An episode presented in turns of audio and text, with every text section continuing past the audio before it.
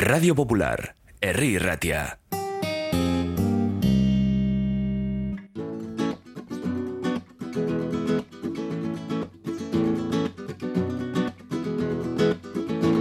Iñaki, Iñaki Astigarraga, que trabaja en Radio Popular, se levanta en todas las mañanas y en la radio no para de vacilar. La la la la la,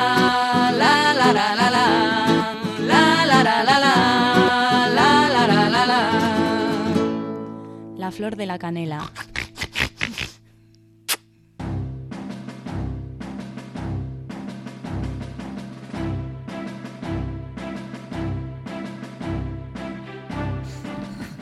Qué bien compone este niño, ¿verdad?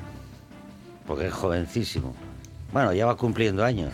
Sí, ¿tú Ha estado en el programa en varias ocasiones y cuando compone, compone de verdad. Y no le interesa componer por frivolidad. Frivolidad. El fondo de musical para otro trabajo, de, en este caso era de Pabellón 6, creo, eh, Adrián García de los Ojos, que, que volvéis a contar con él en... Se vuelve, él, hace la música, él ha compuesto el tema central de La lucha por la vida, que es un balsecillo muy, muy amable y que, y que yo creo que le da un toque, una personalidad muy particular. Él cuando vio el primer, la primera lectura y tal, me dijo, Ramón, ya lo tengo, eh, a ver qué te parece y tal. Y me presentó un vals y yo, ¿por qué un vals? Y una historia, bueno, espérate, espérate, déjame oírlo otra vez y déjame Sí. pensar en escenas con esta referencia. Es una referencia que arropa toda la, la, la acción. Eh, también es actor, participó Sí. en, en el anterior montaje dedicado a luces de Bohemia. El, el viaje a ninguna parte. ah, perdón, viaje en el ninguna viaje parte. que tocaba en directo el piano Sí, y además sí, sí. compuso la música. Es que yo creo que eso es un elemento, el, el hecho de que él esté implicado y que conozca todo, todo el mecanismo y, y sea actor y todo eso, hace que la música esté mejor implicada, ¿no? Sí, es una especialidad lo de la música en escena, como la música de, de- de cine. O sea, a veces eh, ese- esa presencia o no presencia, esa, esa cosa que ayuda a, los, a las emociones, eh, son diferentes usos de la, de la música, del sonido. ¿no? Es un. Es un La no música también, sí, efectivamente. Sí. Y después también la, la escenografía. Eso, claro que tienes que tener oficio porque tiene que haber entradas, salidas, adaptarte al texto para ver por dónde entran, que entran sin ser vistos, todas esas tramas eh, teatrales. José Ibarrola, habitual también de los montajes. Y, claro, estás tú al frente también de vestuario, como director. Eh, ¿Satisfecho o...? Muy satisfecho aquí, muy satisfecho porque notas, eh, notas cómo hemos ido creciendo todos, toda la, la profesión, cómo se ha ido creciendo, cómo eres más capaz de resolver eh, cuestiones que antes o, no, no te las podías ni plantear, ¿no? Y ahora el, hecho de disponer eh, cada vez más de producciones eh, propias de, de Arriaga, de ampliarse el circuito, de tener en, en nuestro caso pues una sala donde puedes estar jugando. Yo creo que el nivel ah, ha subido y ahora hay, para mí es un equipo de confianza. Este y eh, otros con los que he trabajado, en los que hay, es verdad que hay nombres que ya se repiten, ya empezamos sin, sin Es querer que- a ser compañía. Es- ¿no? Eso te iba a decir, es que casi es una compañía estable, ¿no? Sí, bueno, Hasta porque, bueno, Casi, pero tú has preguntado antes por un jovenzuelo claro que sí, pero, Ah. pero que Ramón apostillaba tiene gran futuro. Bueno, pero, pero, duda. ve, pero ya está, ya está en la joven. Ya, y ha hecho cosas, o sea, ya está, es que es un mecanismo en el que todo se integra. Pero fíjate la, la evolución. Yo como espectador, eh, vivir por Bilbao en el Salón de Actores San Vicente, Sí. que estaba el hombre de hierro en la primera época, a, a lo que es ahora. Lo que ha luchado Ramón, y esto no hace falta que lo confirme, por, por interpretar, porque estuviera abierto el escenario del Teatro de Arriaga. Sí. Porque otrora era imposible que una obra de gente de aquí tuviera esa capacidad. Y después vino el... ah, el zarzuelero, el eh, Saji, Saji. y Emilio lo abrió. Saji. Ya, ya Pascual también abrió. Y ahora, claro, tenéis acceso a la rega. Y se ha demostrado que actores, actrices, directores, tramoyistas, mm, estáis por todos los sitios. Tú has estado en, en los Goyas, interpretado películas de mucho cuidado, se te reconoce por ahí. Quizás lo que faltara era, era eso, ocupar el escenario Sí. de un teatro como La Riaga. Siempre se te- sí, sin duda. Siempre se tenía la duda o el miedo de que las producciones vascas no atrajesen al público. Es decir, que era como, eh, no, esto van a hacer una cosa y no van a venir. Vamos, vamos a tener que traer algo de Madrid o algo con nombres tal. Yo creo que ahora la frontera eh, no, es tan clara y está demostrado ya objetivamente que, hay espectáculos que han petado el, el Arriaga y que han tenido mucha vida y que han tenido acogida de público. Ya no está tan claro. Yo me acuerdo, dejarme contar una pequeña cosa eh, con final feliz. Yo, uno de los, el único desencuentro que tuve con una persona a la que admiro, que es eh, Calisto Vieito, el director actual de La Arriaga, yo me acuerdo que tuve un enfrentamiento porque me salió este barea cabrón que tengo dentro a veces y que no lo puedo sujetar las riendas, porque la presentación hablaba de favorecer la presencia de artistas locales para que los artistas locales pudieran estar tal, tal. Y yo fui donde él a decirle, oye, eh, eh, lo que había presentado, joder, hay una cosa como paternalista con los artistas locales. Los artistas locales que presentas, César Saracho, que has presentado, viene de trabajar con Peter Brook. Yo estoy en el Centro Dramático Nacional, de cabecera de cartel en un montaje, no sé qué, le hice un relato tal. Entonces hubo una tensión muy grande eh, y para posteriormente hablar de ello y para posteriormente eh, eh, tener un acercamiento con Calisto que realmente ha abierto puertas. Calisto y, y también la un poco eh, cultura de la- del ayuntamiento. Ya no se tiene miedo a, Ya digo, no, a algo- que lo habiten los actores sí, de sí, aquí sí. y Luis Pascual, favorecido. Sí. Después Saji han ido, pero cada vez más. Sí. Y se ve Pero que es hay esa demostración. Lo que hay desde de, de este hombre, joder, que hacía teatro en Suiza, hacía películas en francés y estaba en una compañía de reparto de Shakespeare y aquí estaba en televisión César haciendo cámara café. Sí. Después lo vimos Sí. en el- la obra esta del ajedrez. Sí, Y lo de Mallorca, Sí, sí, el- sí, sí. que está Sí, muy sí, bien. Reykjavik. Sí. Joder, es decir, vamos a darle una oportunidad a este Bueno, pero para- si es que si, pero si es que Saracho dignifica cualquier producción que se haga Mm. con él, con su nombre, total. Pero bueno, la, también la profesión la- la profesión teatrera en estos momentos en el País Vasco y en Bilbao en concreto es de una calidad y de una diversidad extraordinaria. Sí. Yo creo que sí, que eso es lo bueno. Hasta Hemos crecido técnicamente, todos, sí. claro. A ver, eh, eh, yo que soy de los ma- mayores de los de los supervivientes y tal, nacimos de la nada, nacimos del teatro independiente, o sea que era mm, sin nada, sin recursos, sin espacios, sin, sin nada, sin circuito, había que crear todo. Y eso, claro, no genera de pronto un resultado, es un resultado que ha tardado años eh, que- que, ha, que ha posibilitado el que existan escuelas, que ha posibilitado el que otras compañías imiten la posibilidad de profesionalizarte o de lanzarte a esto, tal. Y hemos mejorado todo. O sea, yo creo que ahora estamos recogiendo el fruto de una larga labor ¿no? Sí, sí. de, de- Y- de sembrar. Y una cosa, eh, la compañía joven de Pabellón 6 es una bomba, ¿eh? Que están, que cada año suben eh, eh, unos 10 profesionales y otros 10 y otros Sí. 10 con Yo- una preparación extraordinaria, ¿no? Sí, Bueno, que, viene, que también es diversa, porque no vienen de un sitio. Ahora mismo está Dan Cherce y, esto a compañía que, que ya está actuando ahora con un eh, montaje en, en pabellón. Eh, con un texto Sí, de sí, Tomás sí. Muñoz y tal. Bueno, esta gente. La hay- Tragedia. Hay, unos cuantos que son de Dan Cherti y otros son que han estado en la Resad, que han estado en talleres o que tienen un talento natural que se descubre cuando se presentaron a, a la prueba. Es mérito de ellos. O sea, eh, Pabellón lo que hace es posibilitar el hacer un montaje, tal, un trabajo con. el teatro, el teatro breve ha dado también. Bueno, eso también ha dado. Si hiciéramos el recuento de la gente que hizo su primera dirección o su primer Sí, texto, sí, sea, nos llamaría la atención. Pero bueno, eh, tenemos que hablar de Pío Baroja y de muchas cosas, pero es encomiable la labor y yo me reconozco en un principio crítico o mejor dicho señalando la ausencia de más información de, de torpeza quizás al no entender para qué coño eh, servía Pabellón 6, lo hemos comentado en más de una ocasión, incluso con tu hermano Pedro y, y, y al final hemos Bueno. descubierto que se tenía que haber inventado antes, por decirlo Sí. de alguna forma, porque ha sido un semidero, un lugar donde se dan cita las sensaciones y donde se están curtiendo escritores, directores, actores, jóvenes, eh, en fin. No, no, pero está claro, era mirando, como tú decías, volviendo ahora a, a Pío Baroja y a la lucha por la vida. Eh, el elenco están la, como las do- bueno como varias generaciones no Sí. hay veteranas y veteranos y hay gente que, que está también participando todavía en, eh, en la joven no Sí, hay- eh, vamos a ver, el caso del protagonista, que es Ar- Arnaz Puertas, eh, está todavía estudiando, está en el último curso de Dancherti, es un, un alumno de estos responsable que canjea con los profesores eh, algunas fa- faltas a, a clase por ensayos con ejercicios y trabajos paralelos y tal.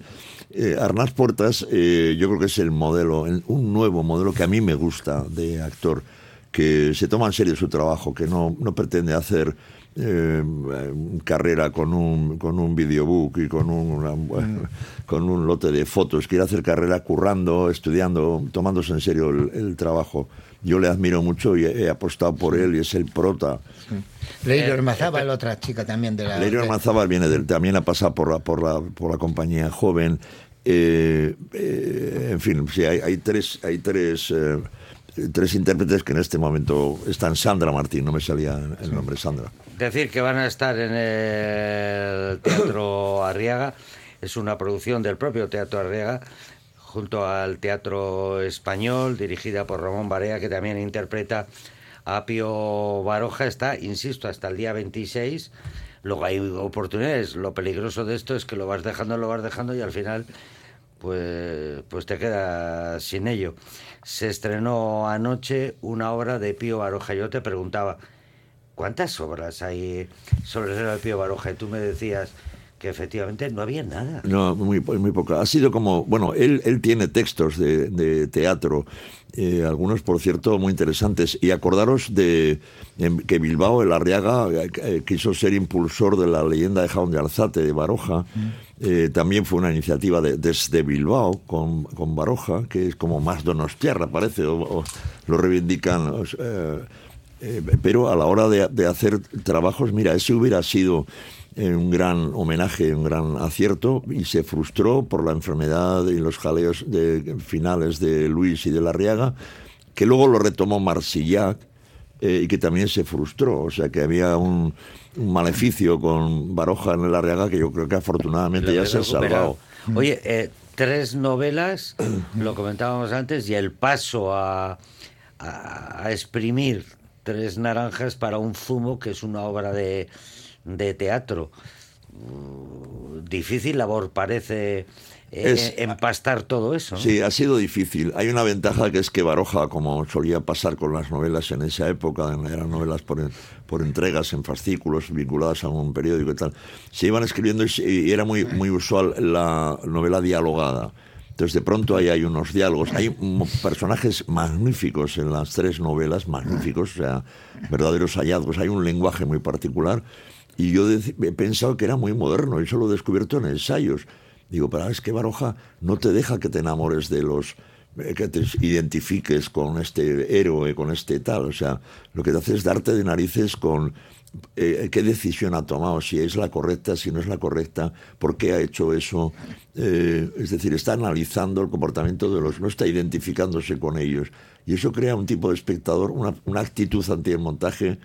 Estoy viendo teatro, están jugando y yo, a ver, estoy analizando qué está pasando, ¿no? Hay un y Baroja contribuye, la presencia de Baroja en escena contribuye a ese Eh, eh, una cosa, eh, hemos tenido antes una conversación y personas no tan jóvenes Sí. se han sobre dice quién es y, y no recordaban a Tadeusz Tan- Cantor Ah, ¿eh? y ahí sí. hay un homenaje en tu personaje Sí, claro, e- evidente. Yo les decía en ensayos, aquí voy a hacer yo de Tadeusz Cantor. Lo explico. Tadeusz Cantor intervenía en sus obras, ¿no? en, sus, en sus montajes intervenía, iba como si estuviera generando en ese momento eh, eh, determinadas escenas. eh, era mentira. Era un, un juego de, de tener presencia en escena y decir lo mismo, decir, estamos haciendo teatro y ahora sale este y ahora voy a hacer no sé qué y atención a este efecto y tal. Aquí hay el personaje de Baroja que está incluido como personaje en su propia en sus propias novelas. Baroja de pronto habla de la novela dice el autor en este momento no, no está seguro de si fue en Vallecas o fue en Lavapiés. En todo caso, pa, pa, pa, o sea, interviene. Eso El nos personaje que tú haces. Sí, es el Baroja que yo hago al Tadeusz Cantor, que es, es mi homenaje personal, porque yo me, me- fue una de mis, yo creo que de las pocas veces que me he emocionado eh, cuando no se estilaba tanto lo de ponerse de pie y, y, y él lagrimeado un poco en teatro, fue con Tadeusz Cantor viéndolo en un festival internacional en Vitoria, con no sé si fue La clase muerta o Willy Paul, un- una de las primeras cosas. Joder, yo me parecía que aquello era una Estuvo en Bilbao maravilla. también, ¿eh? ¿Fue? Estuvo en Bilbao también. Estuvo en Bilbao, pero sí, antes sí. yo creo Antes que la primera, estado en- sí, la primera aparición fue Por en el cierto, Festival de Vitoria. homenaje a Claudio Tolcachir, eh, con el que Oye, tuvimos sí. La oportunidad de cenar porque actúan hoy actúan hoy en el Musique Barri con el tercer cuerpo, Mm. este argentino que nos sedujo con la omisión de la familia Coleman. Que no sé si la Fue viste, magnífico. posterior- Sí. me, me parece que es eh, era eso es lo que todos Sí, los sí, saben de rompedor no solamente en las formas sino también en los fondos viene con Natalia Berbeque Carlos Blanco Nuria Herrero Gerardo Otero bueno Y, hablan- que- y hablando de las cosas que hay hoy también en competencia, está el, el Diablo Cojuelo, El que está en el Baracaldo. Baracaldo, pero además muy curioso, no sé si, o sea, es una adaptación para una compañía de payasos. Ah. ¿eh? Curioso va a ser. una payasada eh, yo querías preguntar algo Sí, por supuesto, muchas cosas. Decías antes, hace un ratito, Ramón, que tú eres uno de los supervivientes dentro del grupo de actores vascos que hace muchos años empezabais una trayectoria que no sabíais por dónde ir. ¿Ha sido difícil sobrevivir? ¿Y quiénes, a tu juicio, se rindieron y podían haberlo conseguido si hubiesen aguantado un poquito Ha más? sido, sí, ha sido difícil sobrevivir, pero también era la apuesta. O sea, este es un oficio eh, en el que no hay las mejores condiciones. Siempre irregular o hay las mejores condiciones para algunos durante algún tiempo. Yo creo que eh, eh, decir voy a dedicarme a esto es decir voy a vivir en un cierto punto de inseguridad. Eh, yo he salvado esa barrera y cuando me hablan de premios y tal, digo, bastante premio he tenido yo con estar todavía en, en activo y no haber parado en 50 años eh, con teatro, con cine y con tal. En el camino, eh, eh, sí, se ha perdido gente, pero también es, es un poco la, la ley de la selva y también es también es que alguien dice yo es que prefiero hacer otra cosa o yo es que tal. Eh, frustraciones de carreras no no realizadas, eh, las habrá habido. Es, es una- una- un oficio muy canalla también y, y eres materia contratable y te pueden contratar o no y puedes caer mejor o peor. Y vas cambiando, además. Me Sí, refiero a que eres una materia en un momento sí. y luego puede ser una materia más eh, interesante de cara al gran público o menos. Sí, yo, pero yo creo de todas maneras que, que, que, bueno, que se, ha, lu- que se ha luchado en condiciones difíciles y que va a ser una constante. Aunque haya más oferta, más plataformas para hacer eh, series, más espectáculos de teatro, tal, lo que sea, eh, no deja de ser una profesión muy irregular. Los premios Max son una manzana enmascarada, los Goya son la figura de del eh, ¿Sabes por qué se pintor. llaman Goya? Eh, yo lo que eh, de, de verdad el premio que daría, premio al teatro, un teléfono. Creo que es el elemento del que dependéis, Ah. esperando esa llamada eh, y lo colgáis, a ver Ah. si está mal descolgado, para... eh, ¿Cuántas Mira, veces son- sí. todos los actores y actrices me hablan de eso, de Ya. esos momentos en los que no suena el teléfono? ¿no? Ya. Mira, yo en ese sentido no he tenido el síndrome tel- telefónico y luego, ¿y por qué no lo he tenido? Y no tengo representante y nadie me está vendiendo por ahí cuando yo estoy haciendo otra cosa. Y porque yo creo que he generado eh, actividad, yo me he inventado la actividad. Claro, no, no todos seguramente podemos hacer lo mismo y tal, pero yo he estado de eso, yo jamás eh, eh, me, me ha preocupado, si al revés, ahora estoy empezando a decir, eh, o sea, es la primera vez en toda mi carrera que le he pedido a mi compañera Irene, ¿puedes encargarte tú de organizarme este caos de que te llaman de sitios, de fechas, de tal? Tiene Sí. que ver, tiene que ver la, la, edad también en, en esto. Me he perdido lo que estabas diciendo. No, el teléfono, la Ah, importancia vale, yo, yo- yo de no- estar activo. El teléfono, ya, ya te digo que no, no ha sido mi. Yo no he estado esperando, he generado. Y si ahora me dicen, Ramón, no te van a llamar nunca más de ninguna película porque te odian, ni, ningún- ni te van a llamar de Madrid, donde por cierto he dicho yo que no quiero ir al CDN, o sea que no hace falta que no me llamen a poder ser. Eh, eh, no, me da igual porque me inventaré algo, o un pabellón 6, o un pabellón 7, o un circuito de Pero no sé todo el mundo no sabe crear e inventar. No, no sabe. Crear e inventar. Bueno, sí, eh, eh, Bueno, es querer actitud, hacerlo. es una Sí, actitud, eso ¿verdad? es, es una forma de estar en, en el oficio. Es, eh, lo del teléfono lo digo en serio porque tú haces Sí, lo sé, lo referencia sé. a esa necesidad de, de que alguien te contrate. No, no, eh, hay muy poco funcionario y si hay eh, algo de funcionarios te- en el tiempo muy, muy, muy corto. Y es que no todos tienen un banquito de pensar. Que yo ese banquito quiero sentarme a ver si me viene alguna idea. ¿Por qué hablan tanto de tu banquito de pensar que tienes ahí? Pues porque cuando dices, quiero hablar en, pa- en pabellón, espera, que aquí están currando, aquí están no sé qué, vamos fuera a esa especie de jardincillo que hay ahí al lado de al lado de pabellón y ya tengo un, ba- un banco, Un banco. que es el banco más próximo de, vamos a hablar aquí ya se ha convertido en el banquito de pensar y ya bromean con eso uy, Varía le ha llamado a no sé quién al banquito de pensar a ver qué está tramando Bueno, pues quizás no todos hayan tenido esa oportunidad. Eh, Ha levantado el dedo, ha levantado el dedo. Yo- Ati- Atiéndele a John, a ver. eh, llámale a mi amiga Irati que la quiero dar un beso y la metemos un momento en la antena y le digo que voy que me haga un aparcamiento. Antes déjame preguntarle a Ramón acerca de los premios Goya, que la semana pasada yo le llevaba diciendo a Iñaki, ¿cuándo vas a llamar a Ramón para que venga? ¿Cuándo vas a llamar? Por los premios, evidentemente, por esa nominación. Pero bueno, él hace como de Ramón costumbre viene aquí, siempre lo que ¿cuántas veces habrá venido a este Ya, programa? ya, pero un montón lo sé, pero Vamos, evidentemente era un Cuando motivo... presentaste tus películas, el cochecito... ¿Me dejas hablar? desde que era pequeño ¿Eh? Bueno, entonces la cuestión está Goya. en que eh, uno sabe en qué posición ha quedado cuando ya se entregan los Goya o no, no, se no entera se sabe jamás. no, no se sabe Y aunque quieras, te lo dicen o no, imposible. No. Eso lo mantienen, eh, por lo visto. Yo también a veces me he preguntado eso y, y siendo académico, todo ese rollo y tal, pero por lo visto lo llevan con bastante rigor. Eh, lo del el secreto, ese y tal, el rollo notarial. Yo dices, joder, alguien lo tiene que saber, o lo hace una máquina que no piensa, o lo tienen que saber, pero no, no, no me consta. eh.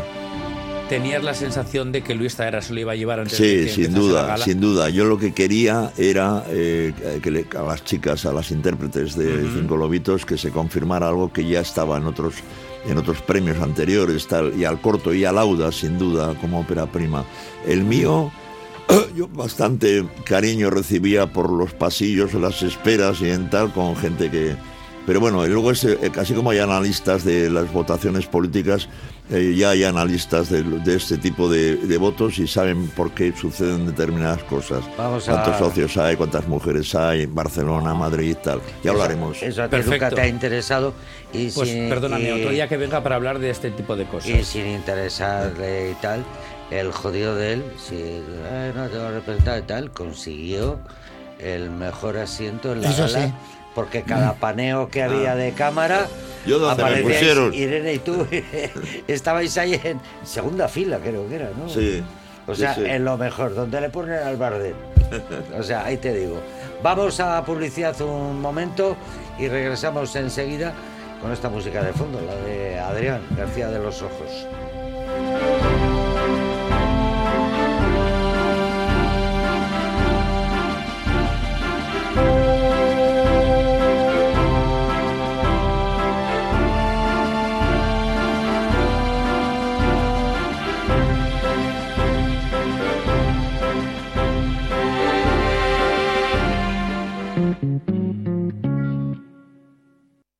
Keinu txikiek mundua alda dezakete.